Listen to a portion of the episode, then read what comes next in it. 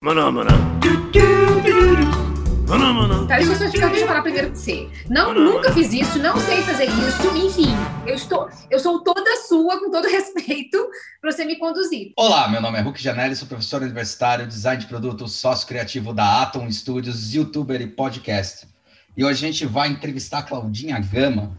Ela é a figuraça, Claudinha. Cláudia Gama é Master em Liderança e Gestão de Pessoas pela FGV, Faculdade Getúlio Vargas, com foco em Finanças Comportamentais, Psicologia Econômica pela B3 Educação e formada em Administração com habilidade em Comércio Exterior pela Universidade de Franca.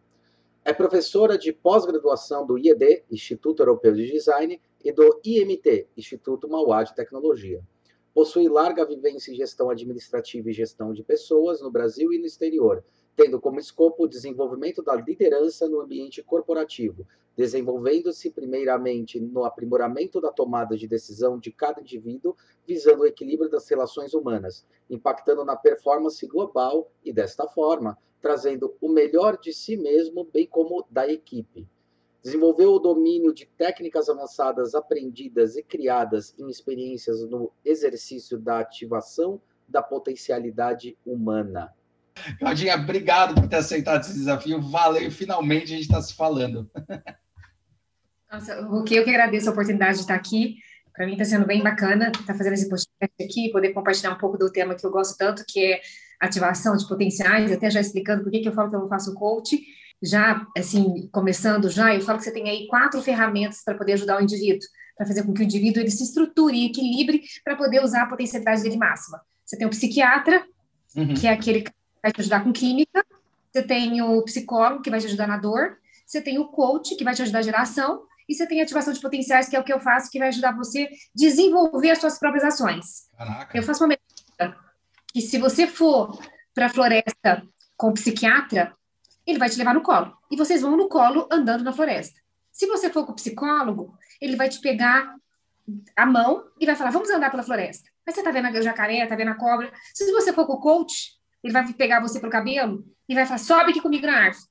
E vai fazer com que você veja a floresta inteira, para que depois você desça e anda sozinho na floresta. O que é ativação de potencial? Eu não posso nem dizer essa metodologia, mas essa forma que eu trabalho, que é o qual eu desenvolvi ela no meu, na minha carreira como um todo, então, eu fiz coach, eu fiz neurolinguística, eu sou formada em administração de empresas, então, assim, eu tenho várias... Expertises. É que, na verdade, é, eu acredito que o ser humano, o que acontece com ele? Ele vai vendo um monte de coisa, vai ver um monte de coisa, e empiricamente, ele vai, quando ele vai se desenvolvendo, chega uma hora que ele tem uma forma de trabalhar, que deu certo. E ele tem que estudar essa forma de trabalhar para ver se isso é metodologia ou não. E eu estou nessa fase de estar tá estudando aquilo que eu fiz até hoje, são 20 anos de carreira, e que deu certo, que eu tenho resultado, para ver se isso é metodologia ou é a forma da Cláudia trabalhar, e não tem como replicar isso, e aí eu tenho que seguir carreira solo. Então, eu estou buscando hoje a neurociência para poder entender a mente humana para que o indivíduo consiga usar sua mente para liderar a si mesmo, usar a sua capacitação que o coach desenvolve. Eu sou coach também, porque eu fiz a, a, a formação de coach. Eu não posso falar que eu não sou coach, porque eu fiz a formação, mas eu Sim. acho que eu brinco muito. Ah, mas o, o, o marceneiro é martelo. Não, martelo é martelo. Marceneiro... eu sou coach. Eu, eu sei as técnicas de coach. E também tem aí a administração, né? Eu trabalhei muito tempo desenvolvendo a estrutura organizacional da empresa, então eu acredito que eu tenho que entender a mente para poder liderar a mim mesma, para poder usar minha capacitação e construir o melhor cenário para poder estar tá me desenvolvendo aí e ter um resultado positivo no mercado, na economia, enfim. Por que, que você acha que, de repente, ficou tão prostituída? Porque o coaching é um negócio bem legal, né? Quando a gente vai pensar assim no, no CERN como uma ferramenta, igual você falou, é que nem um martelo para o marceneiro. Né? Assim, é que nem a psicologia, a psicanálise, para você entender como formas de ferramenta para potencializar melhor. E eu, eu acredito que, na verdade, o que você está fazendo, sim, é uma, uma metodologia. Você criou a sua metodologia, né? Por que, que você acha que o coaching ele ficou tão prostituído e criou tanto problema que as pessoas agora não suportam mais ouvir falar. Qual que você acha que foi o problema dele? Eu, eu acho que o problema não é ele, né? Porque eu acho que o coach, né, as, as técnicas, é, elas são muito viáveis. Só que o que, que eu entendo que aconteceu? Que eu acho que o, ser humano é muito, ele vai muito, eu não sei se já ouviu falar da doença normose, né? Então, uhum. você tem aí a psicose, a neurose e a normose. O que é a normose? É a patologia da normalidade. As pessoas vão na base de coach, coach, coach, coach, coach, coach, coach, coach, coach. Chegou uma hora que o coach, ele não perdeu o valor dele, não deram o valor necessário para que os resultados acontecessem de uma forma mais assertiva. O que, que é coach? O que, que é fazer coach? É quando você pega uma ferramenta, você não vai acertar na primeira martelada do martelo. Uhum. Você, você martelou tanto, tanto, tanto, que chega uma hora que você vai martelar em cima do prego, uma vez só. E o que aconteceu? As pessoas pegaram as técnicas, saíram falando que era coach, então você fala assim: será que foi o coach que prostituiu? Será que foram as pessoas que começaram a usar essa metodologia de uma forma que, na verdade, ela passou a não ter resultado? Nunca ela passou a não ter resultado, aí a hora que foi, teve a prostituição. Tem, eu também falo muito do consultor. Ah, mas o consultor, quando você fala que é consultor, é pejorativo. Não, eu acho que tudo é válido, todas as ferramentas elas são viáveis, mas como que você vai usar ela? Aonde você vai usar ela? De que forma que você vai usar ela? Que experiência que você tem para usar ela? E aí ela passa a ter o valor que ela tem. Eu, eu tive que tirar o coach do meu, do meu currículo. Foi uma coisa uhum. muito engraçada. Uma situação de um evento da Startup Weekend, que um dos organizadores, que é muito meu amigo, foi me chamar e ele queria que eu fosse. Mas aí o presidente da organização lá falou: não, ela não vai participar, não quero coach aqui, não vou. Não. Ele falou assim: ela não faz coach, deixa ela participar. E ele tinha o poder dele, resumindo a história, participei. Quando foi o final do evento, até eu assustei. O presidente chegou e disse: ah, eu queria te agradecer. Quando vocês falaram que você era coach, eu não queria você aqui nos, na, nas mentorias, mas eu vi que você não faz coach. Eu falei assim, eu falei assim, o problema não é fazer coach ou não fazer coach. Qual que é a questão da, da ferramenta de coach? É ajudar o indivíduo a se fortalecer, ajudar o indivíduo a usar a sua potencialidade máxima. Se é martelo, se é, se é outra ferramenta que você utiliza, eu acho que não é a questão. Eu acho que as pessoas têm que tirar essa questão e trazer o que a gente tem que preocupar em si, que é o prego colocado na parede de uma maneira correta e não em si a ferramenta. Mas existe esse modismo aí que acabam destruindo aquilo que também é muito bom. Então, eu não falo mal do coach.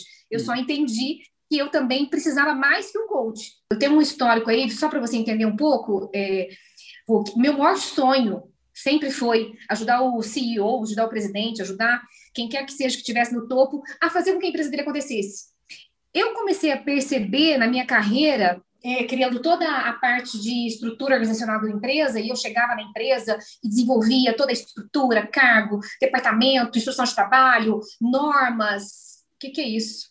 Fazia aquilo, entregava aquele livro para o cliente, dava exatamente três. E aí, como é que tá? Então, não fiz, não, não deu, não, não aconteceu. Aquilo frustrava, porque eu sou muito intensa nas coisas. Sim. Aí fui para Londres, conheci o tal do coach. O que, que, é isso? Eu praticamente agora. Quando acabou, isso? Agora. Isso faz tempo, né? Quando foi? Eu comecei, eu comecei com a estrutura, a estrutura organizacional em 2004. Quando hum. foi 2007, foi quando eu conheci a ferramenta de coach. E aí voltei com o coach nas minhas mãos e aí já não chegava para o cliente e falava para ele, olha, aqui está a estrutura montada, mas eu usava a potencialidade da equipe para que a equipe, junto comigo, desenvolvesse a estrutura organizacional. Uhum. Só que acontecia, esse cara que estava aqui no topo, ele não conseguia lidar com toda essa potencialidade. E aí ele começou a atrapalhar o meu trabalho. Então não adiantava eu chegar a fazer coach e capacitar todo mundo e fazer com que todo mundo se potencializasse. Porque o cara que sempre foi estrela, que é o cara que mandava, que era o cara que sabia, que era o cara que estudou, que é o cara que é dono da empresa, ele começou a atrapalhar o processo. Por quê? Porque ele não questão, entendia. Questão de ego, muitas vezes. Eu diria para você que é literalmente o ego, né? Ele você acha entendia... que também, até para provocar um pouco, você acha que também é porque você era mulher, atrapalhou e esse tipo? Às vezes o cara. Ah, uma mulher falando que eu tenho que fazer? Estou saindo ácido mesmo. Não, eu, eu graças a Deus, é, que eu não tenho esse problema. Até não. tem hora que eu tenho me pergunto por que, por que, que os homens, eu não sei se é porque a minha, a minha forma de atuar, seja masculina, seja o que for, mas eu não tenho esse problema em relação a isso. O que eu tenho de problema é que as minhas argumentações, elas são muito pertinentes. E como o cara sempre foi o dono, do, o cara que sabe, quando eu vou argumentar, ele titubeia. Então, nesse momento, o que, que eu tinha que argumentar para ele? Cara, deu, você não tem que ser o estrela mais. Você precisa ser o gerador, porque você precisa de uma constelação. Hum. E aí foi que na minha carreira eu fui atrás, não, eu preciso então, o que eu preciso fazer? Aí eu fui me especializar na liderança de si mesmo, comecei a entender que eu tinha que desenvolver a liderança do indivíduo, desse cara. Então, quando ele entendesse a potencialidade, a potencialidade dele, que eu fazia coach com ele, ao mesmo tempo, ele tinha meios de liderar ele mesmo. Aí sim ele estava preparado para lidar com aquela potencialidade toda da equipe, que é um potencial que é surreal, e muitas vezes os gestores não têm essa noção nenhuma. Uhum. Não, não tem. Você, tem. você tem três empresas, uma na cabeça do dono, uma na cabeça do cliente, uma na cabeça do colaborador. É do tipo dono, igual aquela figurinha de tipo, como é que meu filho me vê, como é que minha mulher me vê, como é que eu sou, né? Meio isso. isso. O do dono é ilusão. É o que falam para ele, como falam para ele, do jeito que falam para ele. Do, do, do colaborador é exatamente o, o que funciona. E do cliente é o que acontece. Eu preciso ter essas três empresas para ter a minha empresa de verdade. Que legal. E aí, para no meu processo como um todo, eu comecei a me envolver com a liderança de si mesmo. Hoje já estou numa fase que eu entendi que não adianta só a liderança de si mesmo, então estou buscando a neurociência para poder entender como que a mente funciona. Eu falo muito isso, né? Eu tinha um objetivo final. No meu processo de carreira, nos meus anos de vida, eu entendi que tinha um começo. E qual era o começo? O começo era literalmente conhecer a mente humana para ajudar o indivíduo a chegar no que ele precisa, que é o quê? Ter um cenário para poder ter sucesso e conseguir os objetivos dele, profissional, negócio, enfim. Hoje o meu foco é literalmente entender a mente humana e acho que a mente humana é muito linda. E fazendo um adendo, tá? Você tem a mente doente, você tem a mente doída, você tem a mente sem ação, você tem a mente perfeita. O psiquiatra lida com a mente doente, ah. o psicólogo lida com a mente doída, o coach lida com a mente sem ação. Eu lido com a mente perfeita, impecável. Por quê? Porque eu, o que eu vou fazer com ela é ativar ela. Eu costumo dizer que o ser humano, eu, eu sempre coloco ele como se fosse um iPad. Imagina você com o iPad. Estou eu aqui com o meu iPad. O que, que é isso? Não sei mexer. Como é que funciona esse quadrado aqui? Aí, um belo dia, alguém vira e fala assim: peraí, tá vendo esse quadrado aqui? Pega ele. Eu peguei. Aí tinha um trem aqui que eu apertei o botão. Aí passei o dedo, começou a acender uma luz. falei, Meu Deus, o que, que é isso? Compensação. Eu simplesmente encontro alguém que fala assim: para, vem cá, pega isso aqui aperta esse botão, passa o dedo. Que problema que você tem? Financeiro? Aperta esse quadradinho, coloca os números aí. Chega uma hora que revoluciona a minha vida. O ser humano é a mesma coisa. Ele precisa ter essa conscientização de si, para que nessa conscientização ele use o potencial que ele tem. Não acho que o problema seja capacitação humana. Eu acho que o problema está em você não ter a noção da sua própria capacitação. Nós precisamos ter a consciência de existirmos em nós. Quando eu, Cláudia, passo a ter a consciência da existência da Cláudia em mim, eu começo, eu sou burra, eu começo a lidar com a minha vida diferente. Por quê? Porque tem mais alguém comigo, que sou eu mesmo. E aí sim eu vou atrás tem várias ferramentas, você tem ativação, você tem coach, você tem psicólogo, você tem cultura, você tem. Não interessa o que você vai fazer, mas ferramentas que vai fazer com que você se você chega a uma plenitude, você chega a um bem-estar, você chega a uma paz consigo mesma para poder fazer o que tem que ser feito na hora que tem que ser feito. E resumindo, eu sou apaixonada, Hulk, por, por ser humano. Eu tenho verdadeira loucura por, pelo ser humano, porque o ser humano ele é lindo. Você não acha que também tem alguns momentos em que você percebe que aquele cara que se diz CEO, que é CEO, não é se diz CEO, ele é CEO da empresa, ou seja, é o dono da empresa. Você algumas vezes já percebeu que tipo, ele não é o cara para gerir? Não como CEO, ele pode ser o dono, mas às vezes tem uma pessoa que está abaixo dele ou alguém que está ali na empresa dele que é muito mais competente para gerir as outras pessoas. Ou você acha que sempre existe uma possibilidade de qualquer pessoa realmente conseguir se organizar para gerenciar as pessoas? Ó, eu diria para você, eu não estou nem falando de cargo CEO, estou falando de cargo em geral, tá? Uhum. Eu, você sempre, eu, eu sempre tenho aquela visão seguinte: existem várias variáveis que estão impedindo uma situação.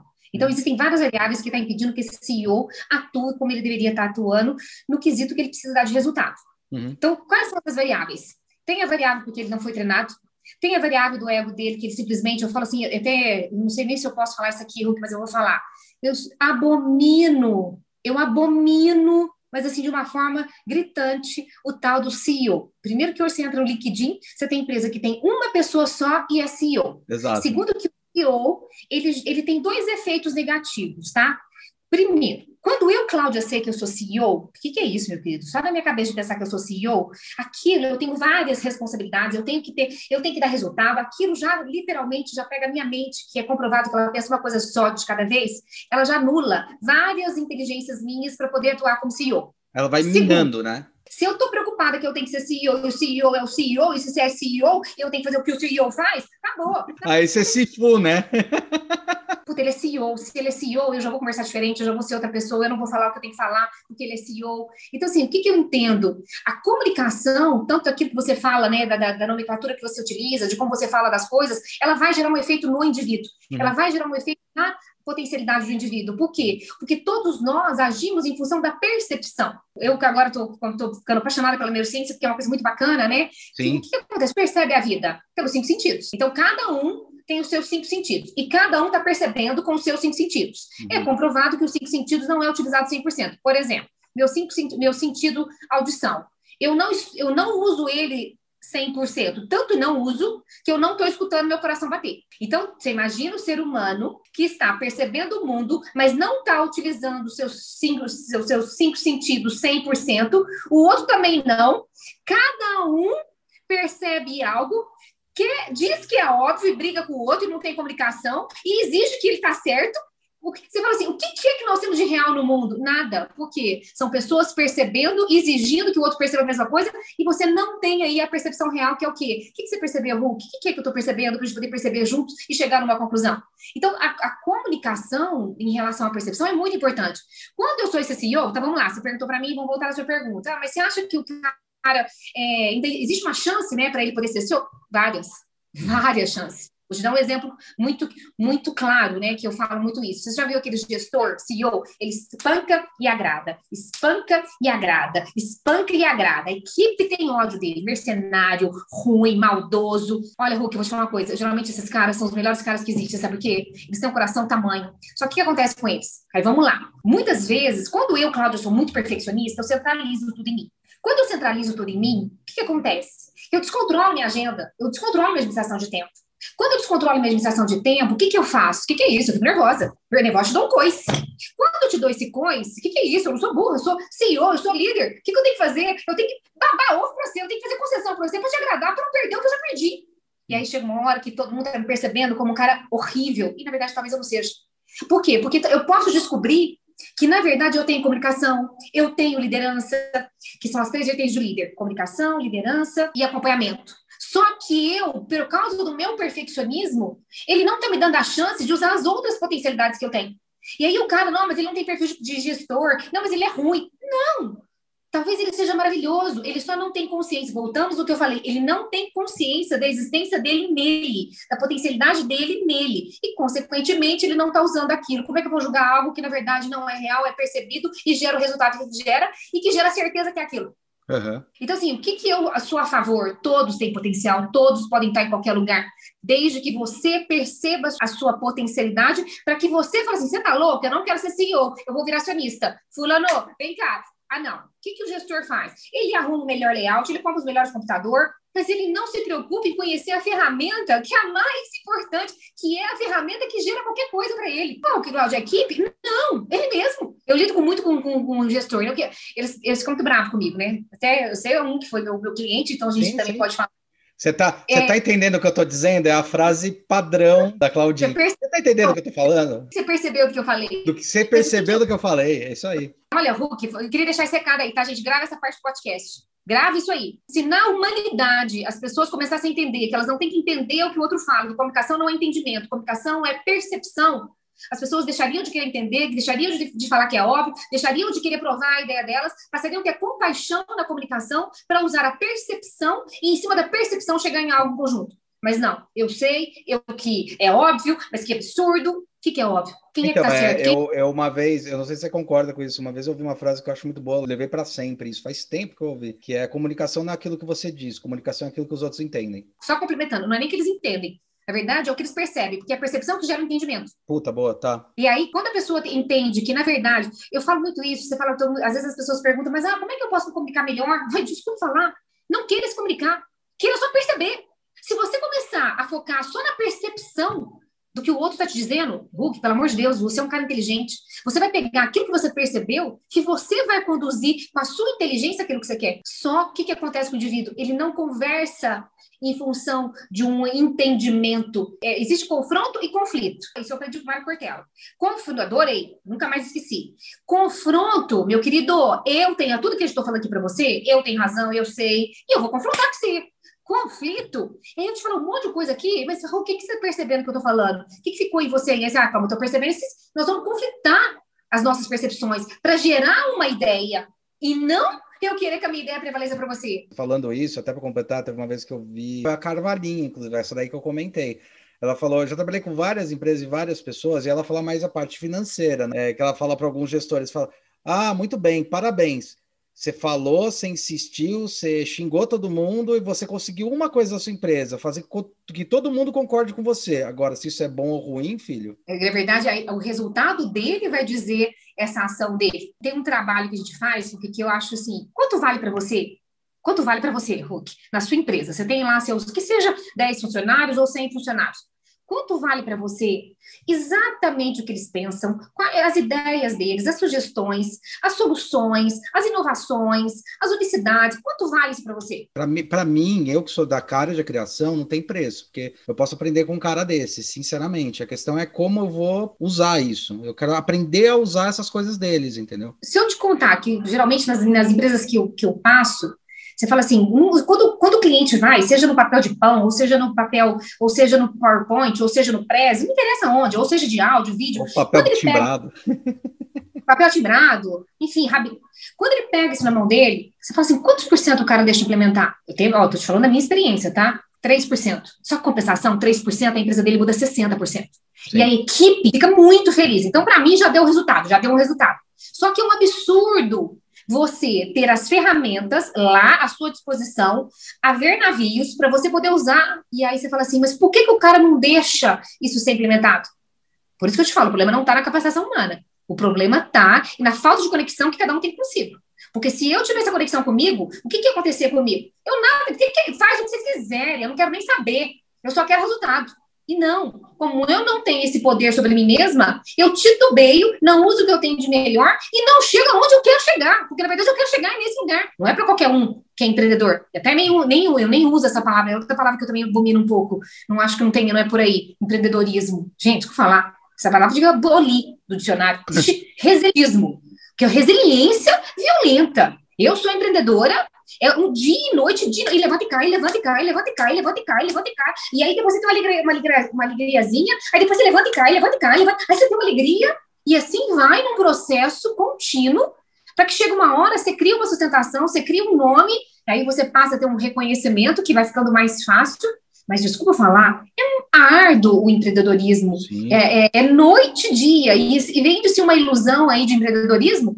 Aí, aí, aí, vamos lá, lembra do CEO? Mesma, mesma coisa. Aí então do empreendedorismo, porque agora sou empreendedor, aí vem aquela carga, primeiro tombo, a pessoa já frustra, já frustra, e, e, e, às vezes ela tem um potencial dentro dela que supera qualquer empreendedorismo. É interessante isso aí, porque a gente já, eu já discuti, inclusive, com o Morita, a gente conversando sobre isso, a gente confrontou, não não, confrontou. Ele já foi empreendedor mesmo de montar a empresa Moritz, montar o carro tal, não sei o que lá. Ele falou, cara, é engraçado quando você vê empreendedorismo no Brasil e você vê empreendedorismo fora. Sobre que ótica? No Brasil, se você quebra, você é um bosta. Lá fora, se você quebra, você entendeu como não funciona, então você tem muito mais capacidade para montar a segunda vez a empresa do que o cara que nunca quebrou. Porque o cara que nunca quebrou não vai saber tomar o tombo. Você não acha que também tem um pouco da postura aí nacional nossa de botar muito a mão na cara e achar que todo mundo tem que ser perfeito? Você não acha que é um pouco da nossa nação, eu não sei. É uma questão que você que trabalha com esse setor. Ó, eu vou te falar a minha visão, tá? A minha percepção. Não tem claro. errado. O que, que eu entendo do povo brasileiro? Eu morei fora, três anos em Nova York, morei dois anos em Londres, meu irmão mora hoje em Londres. Então, o que, que eu entendo que acontece com o brasileiro? No Brasil, se você andar de ônibus, você não é gente. O que, que eu entendo lá fora? Lá fora, o, o foco não é status, o foco não é ilusão, o foco não é, não é ter, o foco lá é ser. Então, aqui no Brasil, se eu falir, o que, que é isso? Eu sou uma frustrada, uma, uma pessoa que, que não é ninguém. Lá fora, se eu falir, eu sou uma resiliente, eu sou forte, eu sou top, mas por quê? Porque lá eles não valorizam o status, eles não valorizam o ter. E no Brasil a gente só valoriza o quê? É o status, é o ter. Então, se, se eu é, andar de ônibus, esse, esses dias eu fui pegar ônibus, aí uma amiga minha falou: você tá louca, mas vão tirar no ponto. Eu falei, e na crise de 2015 eu acabei vendendo meu carro, hoje não quero carro nem de graça, nem se você eu me der. Também, uma... é, uma coisa. Lembra da percepção? Cláudia, ônibus, sem carro, frustrada. Mas ninguém sabe o que, que eu estou fazendo, quais são os meus projetos, não. Então, assim, o que, que acontece que eu acho que acontece aqui no Brasil? Infelizmente, o brasileiro ele dá valor àquilo que não tem valor. E o que não acontece lá fora. Lá fora eu trabalhei, eu fui babá, fui garçonete, fui faxineira, fui jardineira. Foi uma experiência muito boa para mim. Muitas vezes as minhas amigas, meu pai é aposentado no Brasil. Então a gente sempre teve uma uma vida muito boa, né? Então, ah, mas o que você está fazendo faxina nos Estados Unidos? Hulk, é uma coisa impressionante. Eu sabia que tinha um valor. Hoje, quando eu estou lidando com gente, eu já passei por vários personagens. Eu estudei coisas. Então, isso me dá sustentação para lidar com a alma humana. Eu não quero lidar com a alma humana porque eu estudei.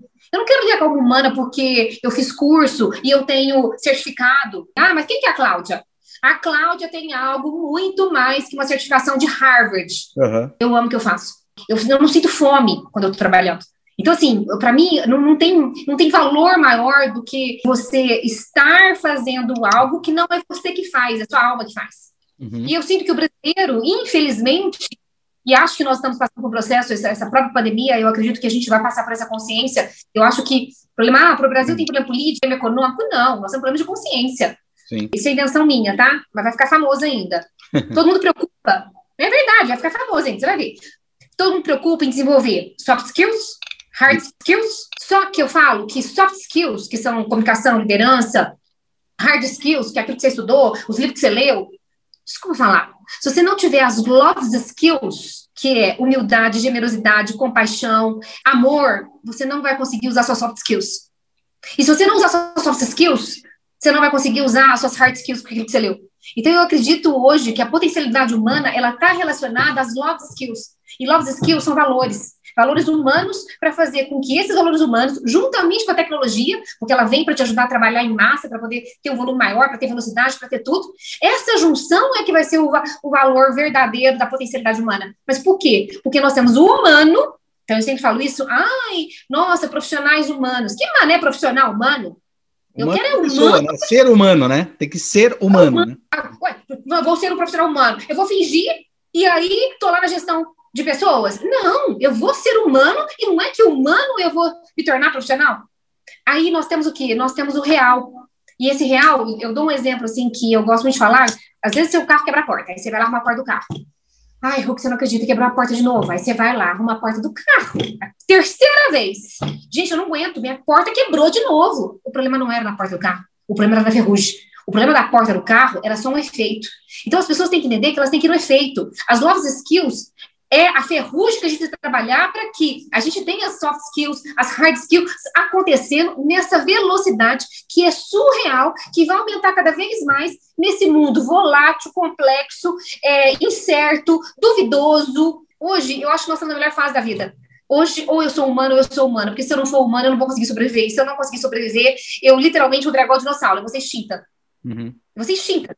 Então, assim, eu acredito muito que nós estamos numa, numa, numa era de mudança de consciência. É, segundo, consciência... segundo os próprios hippies, a era de aquário, né? Entramos na era de é. aquário, é. da fluidez. É. Eu, na verdade, eu não entendo muito esse assunto, então eu não sei muito sobre. Eu tenho uma não, não, é que, é, é que existe uma música, né? Age of Aquarius, né? ele fala sobre que o aquário ele tem como, como estigma ou como elemento a fluidez, porque ele ele está dentro da água, então ele fala sobre fluidez. E daí você tem Balmer falando sobre é, modernidade líquida, você tem um monte de gente falando sobre essa liquefação das coisas, a conexão. Então é interessante Legal. porque tem um pouco dessa é, é, místico, mas ao mesmo tempo não é. É, uma, é um entendimento é. talvez da evolução humana, né? Isso. Você sabe que uma coisa que eu, que eu tenho que tomar muito cuidado na hora de falar com os CEOs, né, com os presidentes do executivo, né? Você tem meu irmão é executivo internacional. Então você imagina a briga que eu tenho com ele. Porque Sim. eu sou, eu sou a versão feminina dele e ele é a minha versão masculina. Uhum. Só que dele funciona de um jeito, a minha funciona de outro. Então eu sou muito humana e ele é totalmente financeiro. Então você imagina racional. Então, assim, o que, o que, que eu vejo? A gente tem que tomar muito cuidado para falar com o gestor, com o executivo, sobre essa parte mais holística, espiritual, né? Mas você para pensar, você fala, gente, desculpa falar, no mundo de hoje não existe mais essa coisa de ter que tomar cuidado para falar o que tem que falar, porque na verdade é uma necessidade. Não dá mais para eu trabalhar racional e objetivo, eu vou ficar torto. Eu tenho que trabalhar o espiritual, eu tenho que trabalhar o mental, eu tenho que trabalhar, trabalhar o físico, eu tenho que me trabalhar como um todo, porque é esse todo que vai manter inteira, íntegra, para conseguir estar nesse mundo. Uhum. Um mundo que hoje, você fala, mas qual que é, a, na minha visão, né? Você fala, o que, que você acha que no mundo hoje é o que a gente tem mais de, de não, é, não diria problema, porque eu não acho problema, mas que, que não, é, eu acho que é a mesma coisa. Quando você fica sem oxigênio, é ruim. Essa velocidade que a gente tem, tão veloz, é a mesma coisa do oxigênio. Essas duas coisas têm que estar sendo trabalhadas, porque se não trabalhar a velocidade e não trabalhar o oxigênio, você não sobrevive. A velocidade, como é que a gente trabalha ela? O mundo está veloz, as coisas estão acontecendo. Eu preciso eu aquietar, eu preciso eu estar em mim, eu preciso eu não ter velocidade. Não, mas aí a gente fica, não, tem que ler isso, tem que ler aquilo, tem que fazer aquilo. Não, não tem que fazer nada. É comprovado que se você lê 100 livros que você leu, se você ficar uma hora quieto, é, é a mesma equivalência. Você tem a mesma, a mesma absorção de conteúdo. Então, quer dizer, todo mundo acha que buscar conteúdo, você está trabalhando a sua inteligência, mas você não está trabalhando o seu lado, o seu lado razão, que são coisas distintas, razão e inteligência. Uhum. E razão vem teoria, vem tudo aquilo que eu usei, que eu, que eu aprendi e eu vou usar em certo momento. Mas não, eu aprendo, aprendo, aprendo, aprendo e acabo não aprendendo nada. Por quê? Porque não tem uma, uma um foco de aprendizado. É, que é, o que, é, que é o que a gente às vezes critica muito na universidade, que é ensina, ensina, ensina, ensina, e de repente o, o moleque, ou até na, na pós, o cara não tem aquela experienciação para botar em prova, né? Botar em hoje xeque. Hoje a gente teve um curso falando sobre isso, quer dizer, o que, eu entendo hoje de, de dar aula, né? Só vou, vou, vou, vou dar aqui um adendo na, na, minha aula. Quando eu começo a aula, né, eu chego para o aluno e falo, olha, tudo bom, meu nome é Cláudio, vou estar dando aula para vocês de gestão de potenciais, e eu trouxe esses slides aqui para você. Hulk, na hora, eu corro risco do aluno virar para mim e virar e falar assim, ô professora, você está tirando sarro na gente. Esses slides que a senhora está mostrando aí, eu já tenho ele faz cinco anos, alemão, japonês e francês, que eu já peguei no Google faz cinco anos. Aí você fala assim, calma, peraí, gente, eu tenho 46 anos, eu tenho, eu tenho a minha experiência profissional, eu quero compartilhar isso com vocês. Aí o outro aluno lá do fundo dá gargalhada e fala assim, agora a senhora tirou sarro. Agora a senhora está tirando sarro na cara da gente. Eu estou no LinkedIn, no Facebook, com executivo do mundo inteiro, com 50 anos de multinacional, a senhora vem trazer essa experienciazinha da senhora, professora? Aí você tem que virar e falar assim: não, gente, peraí, eu não estou aqui como professora, eu estou aqui como criadora de pensadores. Eu selecionei algo que eu acho importante, sim. E eu tenho sim a minha experiência. O que, que vocês têm que juntos nós vamos conflitar e sair daqui diferente? Não pense você que eu estou aqui para dar aula e sair daqui do mesmo jeito. Eu tenho que sair daqui muito melhor do que eu entrei, porque a minha próxima turma me espera. E mais, a outra tem vergonha de encontrar. Portanto, aqui o que eu vou entregar para vocês é conhecimento tácito. Você sabe o que é conhecimento tácito? Tem o explícito e tem o tácito. Eu gosto muito de dar esse exemplo. Uhum. Isso eu faço na minha, na minha sala de aula. Legal. Tá aqui, ó. Um papel escrito aqui. Cláudia, pega o parafuso, aperta e fura. Pega o parafuso, aperta e vira. Tá lá escrito. No papel lá, explícito. Aí você tem um funcionário, Hulk, que simplesmente ele aperta mil parafusos em uma hora. E você tem outro funcionário, na mesma empresa, que aperta dois mil em uma hora. Lembra lá da percepção? Uhum. Começa assim, goleiro, tá enrolando, é ruim, ou então olha para o outro, tá fazendo depressa, fazendo de qualquer jeito.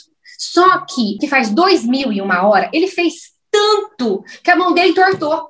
Essa mão dele que tortou, essa, essa mãozinha torta é que chama conhecimento tácito e que dá velocidade para ele poder fazer mais rápido. Portanto, hoje, qual é a entrega que a gente tem que entregar para o outro? É o conhecimento tácito. O que, que eu tenho que ninguém tem, que eu criei, que eu formei, que eu penso, que eu vou passar para o outro, conflitar com o outro, para que o outro junto comigo, entregando o conhecimento tácito dele, a gente vai e desenvolve um conhecimento explícito.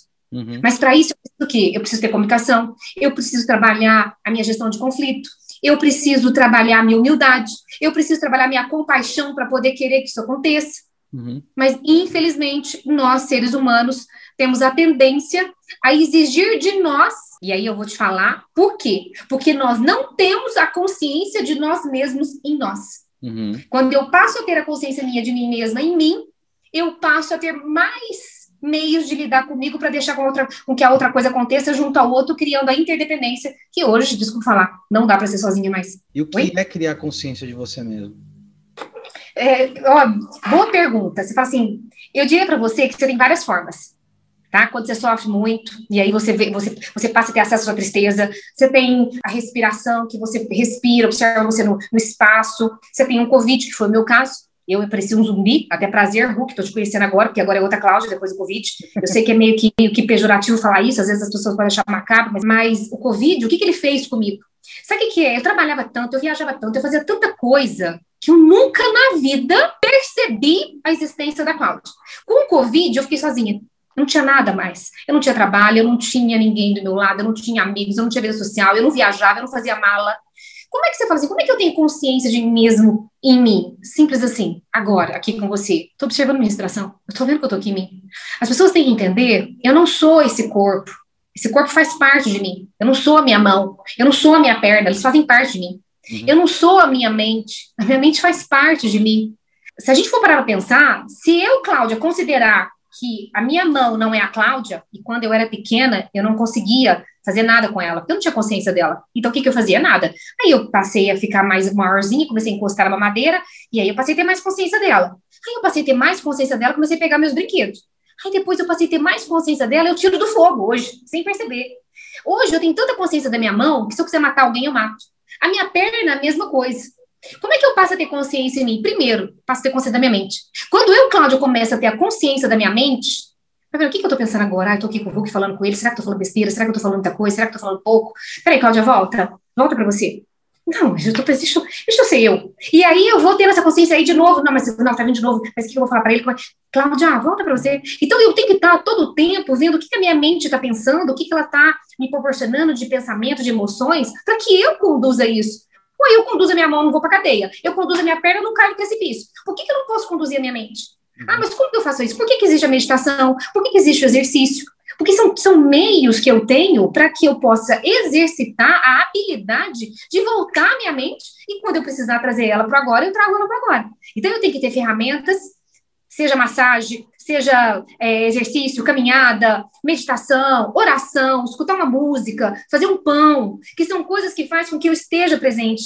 E essa presença é que vai trazer a consciência de mim. Porque o único lugar que eu estou é no presente. Eu não estou nem no passado nem no futuro. Eu passei por eles de uhum. forma muito valiosa. E quando eu, quando eu entendo que a minha passagem para o passado foi a melhor coisa que eu fiz na minha vida, e minha ida para o futuro vai ser a melhor coisa da minha vida, eu começo aqui agora a ter a consciência de mim para que eu possa ser. E para mim ter coragem de ser eu, eu preciso conhecer eu. E para mim conhecer eu, eu preciso estar, eu preciso sentir a Cláudia, ver o que ela está pensando, o que ela está sentindo. E quando eu começo a fazer isso, que foi quando aconteceu o Covid, que é isso, Hulk? Eu conheci uma outra Cláudia, e confesso que eu tive um momento, cai, sai de mim, Cláudia, pelo amor de Deus, não aguento mais. É jantar, almoçar, falar, sai de mim, Cláudia, sai de mim. E me pergunta se eu conseguia tirar a Cláudia de mim é. nesse momento Covid. É. Nunca. É. É, uma, é, interessante isso aí que você está falando, porque é, a gente também, de certa forma, teve um negócio que o Covid ajudou muito, principalmente a nossa, o nosso setor, que é o setor de comunicação, conhecimento, que a gente está trabalhando bastante, que foi o fato das pessoas finalmente chegarem no século 21 e entenderem que a internet não é mais um, não é simplesmente um lugar onde eu entro. Ele tem muita coisa para se dizer e eu realmente consigo trabalhar à distância, me comunicar, fazer muita coisa sem a necessidade desse deslocamento maluco que a gente precisa. Um exemplo simples. Isso ajudou muito a potencializar, potencializar por exemplo, eu sempre tive home office, né? Fazem 11 anos. Agora eu percebo que as empresas viram que home office não é aquela coisa tipo estou em casa, estou feliz. Às vezes você trabalha até mais e faz até mais coisa. Dentro disso que eu ia querer te provocar é o seguinte: eu já passei pela experiência duas vezes com você de você fazer ativação na nossa empresa, o que ajudou posicionar eu e o meu sócio em que setores a gente está. Hoje é tão claro isso que um não influencia o outro diretamente. Se, se um dos dois fala, estou fazendo isso, e é o setor dele, eu não vou nem discutir, entendi. E depois uma coisa mais pessoal, que você ajudou a organizar a casa da gente, foi muito legal essa questão. Agora, quando a gente está fazendo um embate, às vezes, com o empresário e com algumas pessoas que são mais, é, não vou nem dizer metódicas, são mais, tem mais cabresto, falam assim, não, você está viajando, falando sobre negócio como é que você mostra a entrega? Porque eu sei os resultados que você entrega. Eles fazem sentido. Como é que você chega até um cara desse e fala: olha, meu querido, é, eu entendi, tudo isso que eu estou falando não é uma filosofia jogada. Pelo contrário, eu estou te mostrando quais são os pontos. Como é que você aborda, como é que você chega, como é que você provoca para falar: tá vendo onde é o erro, tá vendo onde é o buraco? E como é que a gente pode trabalhar isso? Como é que você porque às vezes as pessoas estão procurando, não, eu quero dados, eu quero saber o que são, que nem você falou do tácito, né? Eu achei super interessante, é aquela coisa. Não adianta você ter 30 literaturas e você só leu. Você não absorveu e viu o que funcionava aquilo para você. Como é que você trabalha é, esse mundo dúbio, dúbio não, esse mundo co conflitoso que é uma pessoa vir falar, ah, meu, mas isso aí é filosofia, tipo, uma empresa é outra coisa, aqui o negócio pega. Como é que você trabalha isso? Porque isso é um, é um negócio delicado.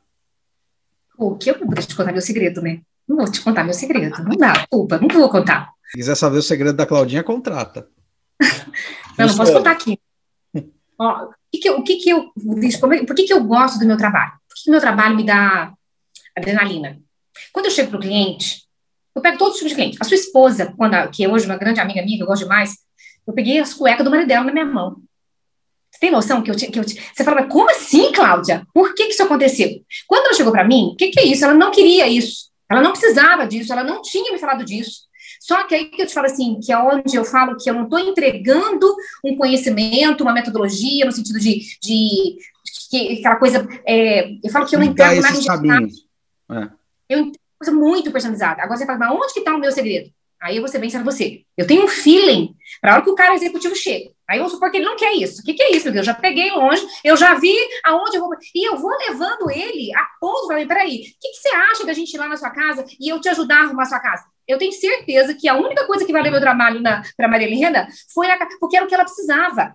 E disse, mas Cláudio, mas ela não te contratou para isso. Como é que você foi fazer isso na casa dela? Você é uma executiva trabalhando a parte executiva de uma, de uma gestora da Camargo Correia. Você vai oferecer isso para ela e você vai para casa dela fazer faxina. Eu não fui fazer faxina na, na, na casa da Marilena, eu, da, da, da Lena.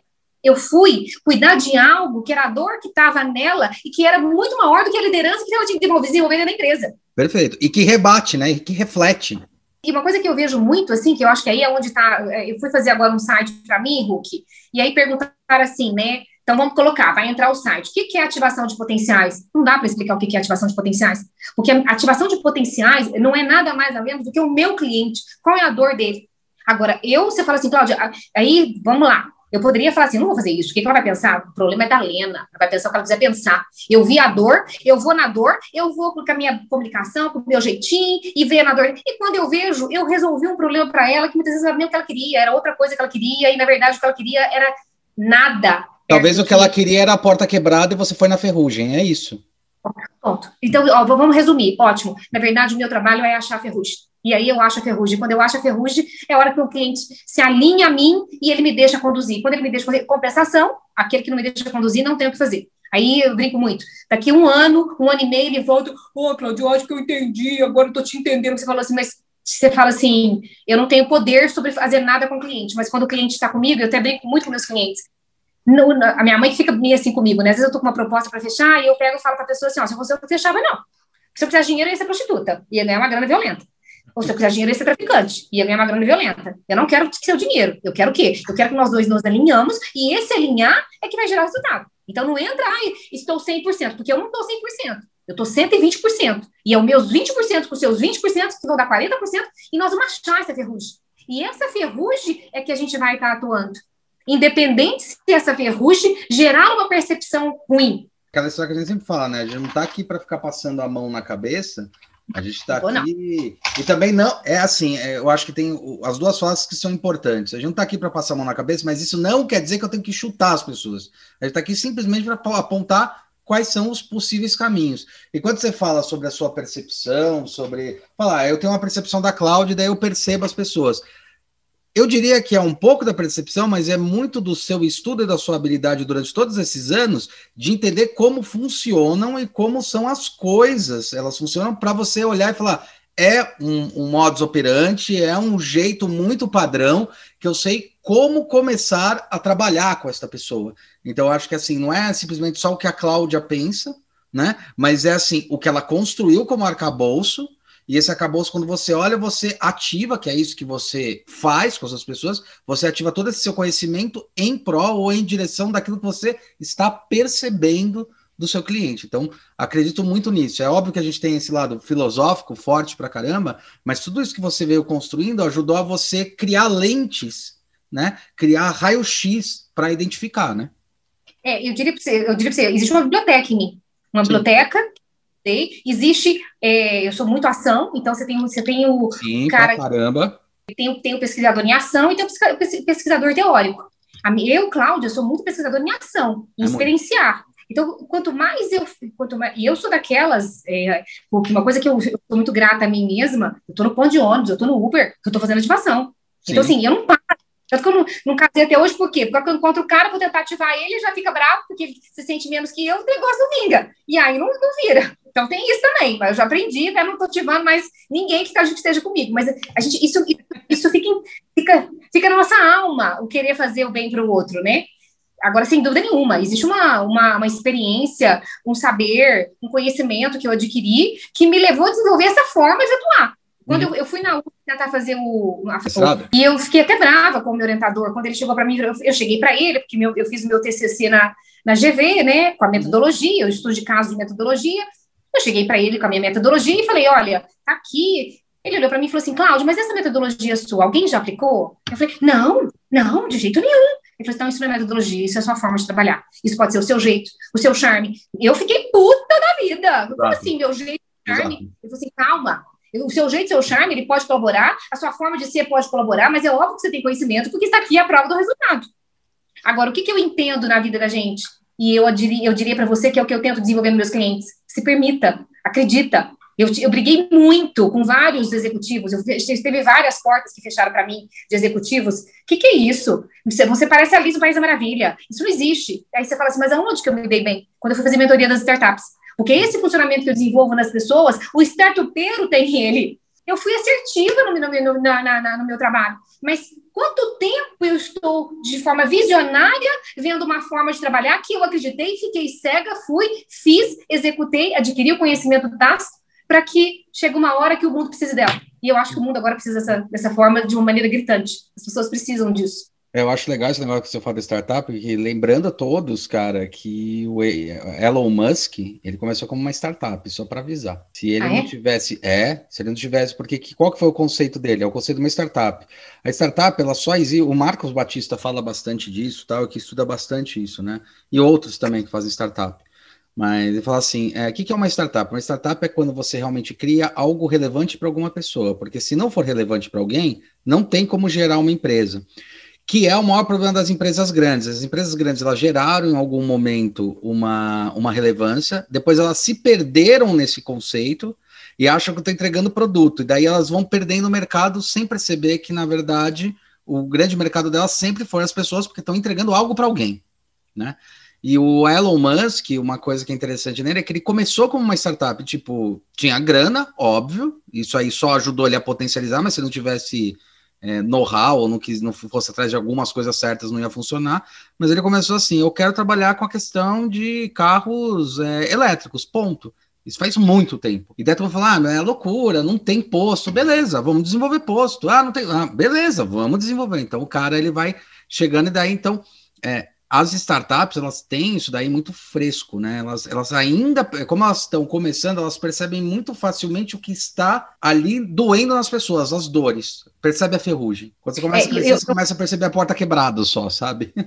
É, o que eu vejo, assim, no meu mundo, quando eu entrei na, pra, na, nas mentorias de startup, que também foi do nada, o Marcos Batista, que, é, que me levou para Mauá, tava, tinha ah, é lá verdade, matéria tinha matéria startup, o que, que é isso? Eu quero saber o que, que é isso. Fui assistir a aula, na aula fui convidado para o hackathon, não sabia que era hackathon.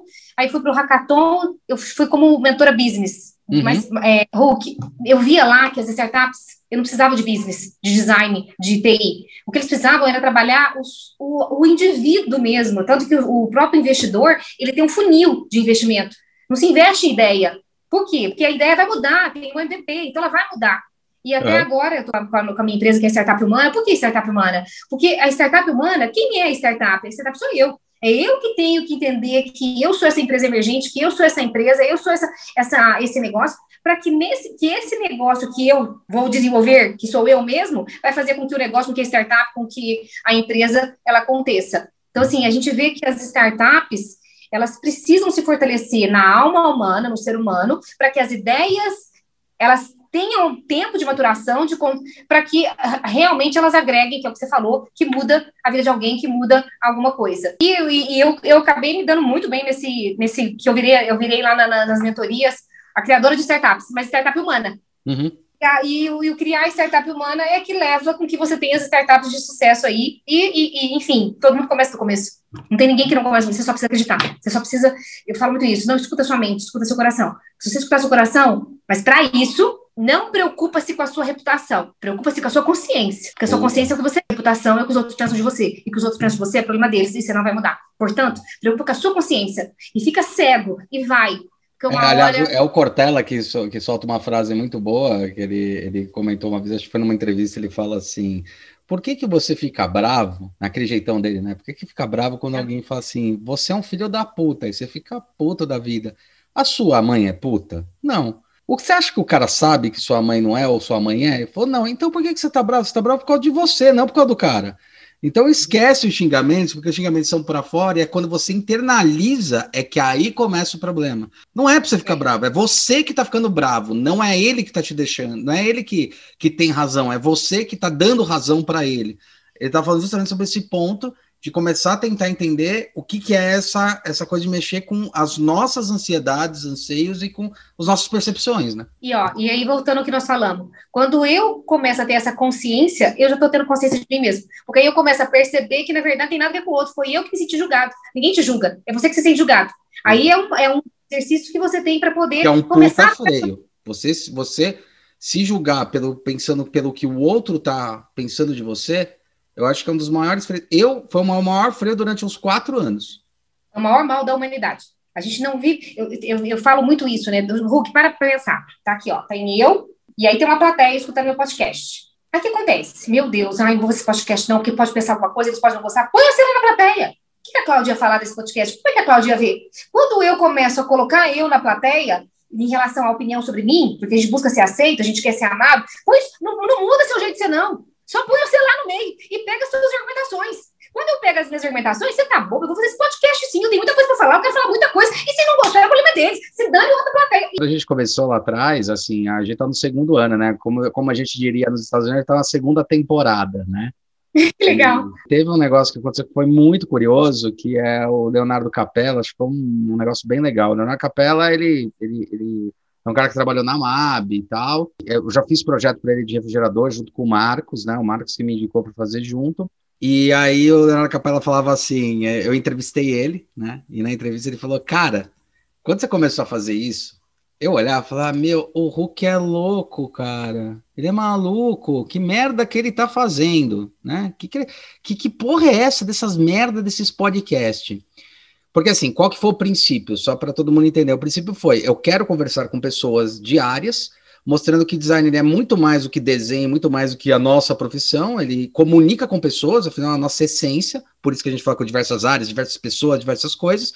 E eu queria trazer à tona a velha conversa de bar, de cafezinho que a gente tem. E que eu acho que é uhum. é super importante para crescimento, crescimento de, de entendimento, tipo, o que a gente está fazendo hoje, sabe? Além de pegar no pé numa coisa assim, que eu já tive isso. Eu já fui adolescente, eu já me formei. Quando me formei, eu falei, ah, eu sou muito melhor que esses velhos aí que tem 40 anos. Hoje eu tenho 40, 43. E eu olho e falo, não, cara, eles têm o expertise dele, eu tenho os meus expertise. É, quantos desses velhos, né, quando eu era mais novo, eu olhei e aprendi no processo, né? E daí eu trouxe isso daí. Aí foi engraçado porque ele comentou isso e hoje, Cláudia, ele é nosso, nosso representante na Espanha de podcast. Que legal! Já, fez, já tá no sexto podcast, cada 15 dias lança o podcast em espanhol, com ele fazendo, porque ele gostou demais, ele achou sensacional, e ele não fala, fala, cara, ele, ele brincava assim, mordia a língua. Eu falei, não, você não mordeu a língua, é, a gente conseguiu atingir o que queria, porque de coração o que eu queria era falar o que a gente conversa num, num bar, tipo, isso aí que a gente tá conversando agora, é o que a gente chega no café depois de dar aula lá na pós, que às vezes a gente se encontra e fala, meu, o que, que você acha que essas coisas que estão acontecendo agora? Aí você fala tal, tal, tal, tal, porque eu vi isso, isso, isso, isso, caralho. Por que a gente não pode trazer isso? Não, e eu, eu, eu sinto lisonjeada, porque para mim, é, eu nunca tive nenhum podcast, então não, vocês vão ser esquecer isso para mim. E mais que eu falo que agora chegou o Clubhouse. O Clubhouse voltou o rádio. Quer dizer, aquilo que você viu há dois anos atrás e você insistiu e olhar para você com um olhar tipo, nossa, o cara é louco, você não era louco. Você escutou seu coração e você foi visionário em função do que está acontecendo agora. O rádio voltou com o Clubhouse. Sim. Eu só queria fazer um. Você falou que, que eu acho que é importante para poder falar de liderança. Você falou um negócio de que o cara de 40, o cara mais novo. Um dos problemas que está tendo muito na liderança hoje da gestão, da gestão, o que, que é? Existe o povo velho, existe o povo novo. Eu não gosto de falar geração, eu falo povo velho e povo novo. Perfeito. Tá? O velho, eu diria para você que eu considero ele como se fosse o DOS, tá? O sistema DOS. O povo novo, eu considero ele como se fosse o smartphone. Então, o que acontece? O povo velho julga o povo novo, porque tem muita velocidade, tem muita energia, não sabe nada e quer ser muito. O povo novo julga o povo velho, não deixa fazer nada, eles não deixam falar nada, eles não querem deixar a gente fazer, porque eles, eles não gostam da gente. Resumindo a história, existe uma não comunicação, uma não gestão de conflito, uma não união, uma não sinergia, uma não harmonia na liderança entre o povo velho e o povo, o povo novo. Só que, o dia que a gente entender que o povo velho tem conhecimento tácito, que não se pega em Google, não tem lugar para poder pegar, não ser dentro deles, aquilo que eles viveram, das experiências deles, o povo novo tem velocidade, tem energia, sabe mexer com o mundo de hoje, quando eu crio um DOSMART, é quando a empresa ela vai se beneficiar pelo DOSMART, porque é isso Perfeito. que tem que acontecer. E mais, eu falo muito isso, existe o dinossauro, existe os unicórnios. Então, corporativo, mundo corporativo e as startups. Para! Tem que existir dinocórnios. Porque o dinocórnio que vai fazer com que a coisa aconteça. Então, nós é, é interessante fase... isso daí. É interessante isso que você está falando, porque a gente fala muito sobre essa questão de gestão de conflito. Gestão de conflito não é ter conflito, é como lidar quando tem conflito, porque conflito é a coisa que mais acontece, não é isso? Não, ó, presta atenção que assim, acontece existe confronto e conflito. Todo mundo acha que conflito é pejorativo. Perfeito. Conflito não é conflito é você conflitar as ideias para surgir ideias. Então, eu estou conflitando as ideias para surgir ideias. Confronto, eu estou exigindo que a minha ideia prevaleça. Então, um exige que a ideia prevaleça, o outro cria ideias. Só que como todo mundo acha que conflito é confronto, porque ele vê conflito como confronto, ele evita conflitar, ele conflita nervoso, então, o que, que, eu tenho que entender? Conflito é lindo, conflito é maravilhoso, conflito tem que existir no mundo de hoje. Então, eu tenho que pegar o povo velho com o povo novo para conflitar, para poder criar o nosso arte. Eu uhum. tenho que pegar o mundo corporativo com as startups para conflitar, para surgir os unisauros. E aí, o que, que eu vou ter? Eu vou ter o mundo real. Eu vou ter toda a potencialidade sendo usada. De que maneira? Em união. Por isso que eu acredito nas novas skills. Porque as novas skills vai permitir o quê? Humildade, vai permitir a compaixão, a generosidade, a, o amor, o respeito pelo outro. Ah, que, que adianta ter comunicação se eu não tenho humildade, se eu não tenho respeito? O que, que adianta eu ter o livro que eu li se eu não tenho humildade nem respeito? Então, assim, por isso que eu falo que hoje nós estamos no momento que o que vai se destacar é o ser, é a unicidade, é eu ser, que ninguém copia, que ninguém tem como copiar, que não tem como inovar, porque só eu teria que ser igual. Uhum. Tem alguém igual que você já viu igual a Cláudio? Não vai ter. Não. Agora, compensação, pode ter melhor, ou então pode ter pior, mas igual a Cláudio não vai ter. E é isso que vai ser o destaque, e é isso que vai ser a nossa diferença. E aí eu acho que é aí que vai formar o nosso grande quebra-cabeça, porque cada um tem seu valor para poder formar um valor maior. Isso derruba muito por terra uma coisa que eu sempre odiei, ouvi falar e odiava. Eu acho que isso bota um, uma pá de cal, finalmente, naquela famosa frase escrota. Eu sempre achei escrotíssima. Que ninguém é insubstituível. Eu acho ao contrário. As pessoas são insubstituíveis, melhores ou piores, mas elas são insubstituíveis. Não vai ter outra pessoa igual. A questão é como e a posição que você tá, não é? É, eu, eu, concordo com você. Eu acho que o que acontece? O mundo precisa de tudo.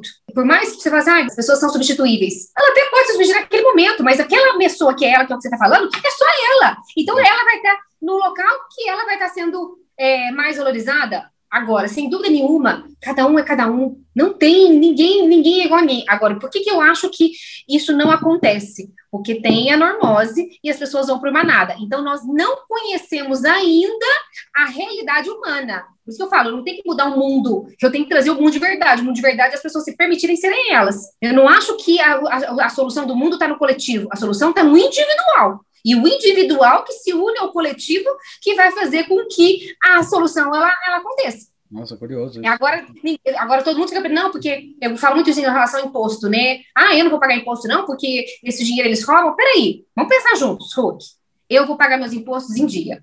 Aí a minha filha vai falar assim: ah, mamãe pagava imposto, eu também vou pagar. Aí a minha neta vai falar assim: mamãe pagava imposto, vovó pagava imposto, filhinha pagava, eu também vou pagar. Ah, mas chega uma hora, quem é que é a sua em cima? Quem é que tá lá em cima? É o meu bistataraneto e que vem desses valores? Então, quer dizer, as pessoas, elas vão na manada, elas deixam de ser elas. E às vezes eu, não, eu queria pagar imposto, eu quero ser justa. Dentro de empresa, vamos falar de empresa aqui que, que é isso? Fala, todo mundo fala mal do chefe. Eu não quero falar mal do meu chefe. Eu gosto dele. Ah, mas eu tô no barzinho com todo mundo, tá todo mundo falando. é verdade, né, gente? Com a risada amarela, né? Uhum. Então, assim, as pessoas, elas não se permitem a ser. E é tão mais fácil ser do que elas tentam, do que elas fazem de tentar buscar ser aquilo que elas não são. Eu falo muito isso para os meus clientes, para mim mesma, eu falo para mim mesma. Gente, céu, entre eu criar uma Cláudia e eu ser a Cláudia, gente, é tão prazeroso ser a Cláudia, é tão legal. Ah, mas fulano não gosta, ah, vão achar que é o problema é dele, gente. A vida é dele, ele paga as contas dele. É, uma coisa que eu acabei aprendendo, isso já faz tempo, eu aprendi domando na cabeça esse tipo de coisa, tentando auxiliar os outros, é assim, eu tentava tanto agradar as pessoas, animar, que teve um momento que eu percebi assim, cara, quem que eu quero que fique do meu lado? Pessoas que acreditam na mesma coisa que eu acredito ou pessoas que eu quero que fingir que acreditam? Não, pessoas que eu quero que acreditem no que eu acredito. Então, se eu não for verdadeiro, como é que eu vou atrair pessoas que acreditam no que eu acredito? Como é que eu vou atrair esse tipo de público? Eu acho assim, ó, que uma coisa que eu vejo muito, né? As pessoas, essas pessoas que tentam me agradar, tem pessoas que são muito boas de coração, são pessoas que não querem me agradar, então elas têm, foram criadas de uma forma de estar sempre agradando a todo mundo. Então tem vários porquês. Agora, o que, que eu falo? Não precisa mudar o seu jeito de ser. Você gosta de agradar todo mundo? Então, ótimo! Só põe você na plateia. Então, você já imaginou? Eu achei genial eu... essa visão de botar você na plateia e se observar. Eu achei excelente. Você falou isso, eu me coloquei na plateia ouvindo meu podcast. Falei, pô, eu ia gostar de ouvir. Tanto que às vezes eu ouço os podcasts. E já usei como referência já. É verdade. Eu, eu não, não sou de mudar os valores da pessoa. Então, às vezes chega cliente, eu não sei falar não. Ótimo, ótimo que você não sabe falar não. E você vai continuar não sabendo falar não. E nós não vamos mudar isso em você. Que é que eu te falei que é onde eu, eu, onde eu ganho. Eu vou trabalhar o indivíduo de uma maneira muito personalizada. Aí o que acontece? Você vai continuar não sabendo falar não. Você só vai pôr você na plateia. Então, se você vai falar não, se você não sabe falar não, você também vai não falar não para você. E aí ele começa a equilibrar. Por quê? Então, ah, vamos sair? Então, aí tá lá você, que é eu, né? E tem lá o outro que eu tenho que falar para ele, ah, mas eu não queria sair. Aí eu olho para mim, Cláudia, você quer sair? Não.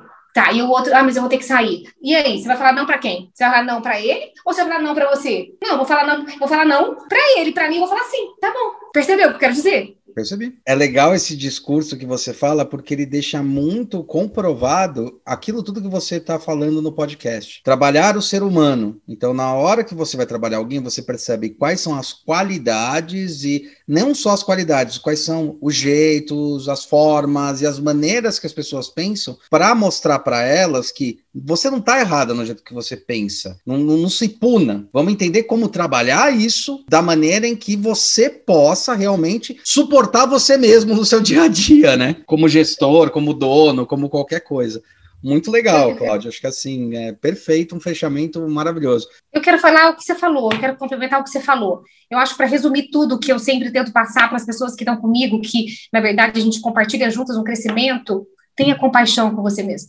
Uhum. Tenha amor por você mesmo, cuide de você com generosidade e entenda que você é humana e que todos os seus desequilíbrios, todo, tudo que você vivencia, tudo que você faz, todo ser humano tem uma intenção positiva. E com certeza está sendo uma intenção positiva. Então, se eu sou gorda demais, eu tenho uma intenção positiva, eu não vou correr, eu não vou sofrer de amor, eu posso abrir a geladeira quantas vezes eu quiser. Se eu sou assassina, eu também tenho uma intenção positiva, eu vou roubar porque alguém é, fez ruim para mim, eu preciso comer, eu quero pegar aquela joia, tudo tem uma intenção positiva. Então, quando a gente entende que nós, tudo que fazemos, temos uma intenção positiva, vamos atrás para saber se é positivo ou não, se tem alguma coisinha a mais de positiva. Vamos atrás para saber como é que eu posso lidar com esse jeito de eu ser de forma que não me prejudique. E resumindo a história, primeiro, obrigada pela participação nesse podcast aqui, para mim foi uma experiência bacana, super grata. Mas o que a única coisa que eu quero deixar, tenha compaixão e amor por si mesmo, por si mesmo. E eu tenho certeza que muita coisa muda na vida da gente. A gente teve consultoria da Cláudia, foi fundamental para a gente, como estão usando a palavrinha hoje, pivotar. O produto percebeu que a gente tinha muito mais potencial para serviço e trabalhar a inteligência do que a gente queria, do que a gente queria trabalhar, e por isso a gente mudou e hoje a gente está trabalhando essa questão da comunicação como um do, uma das perninhas aí. Claudinha, obrigado. Foi fofo falar com você, foi fantástico. Eu que agradeço muito, muito, muito. Fiquei super feliz. Tava nervosa, mas agora eu vou ter calma. Queria ficar até meia-noite.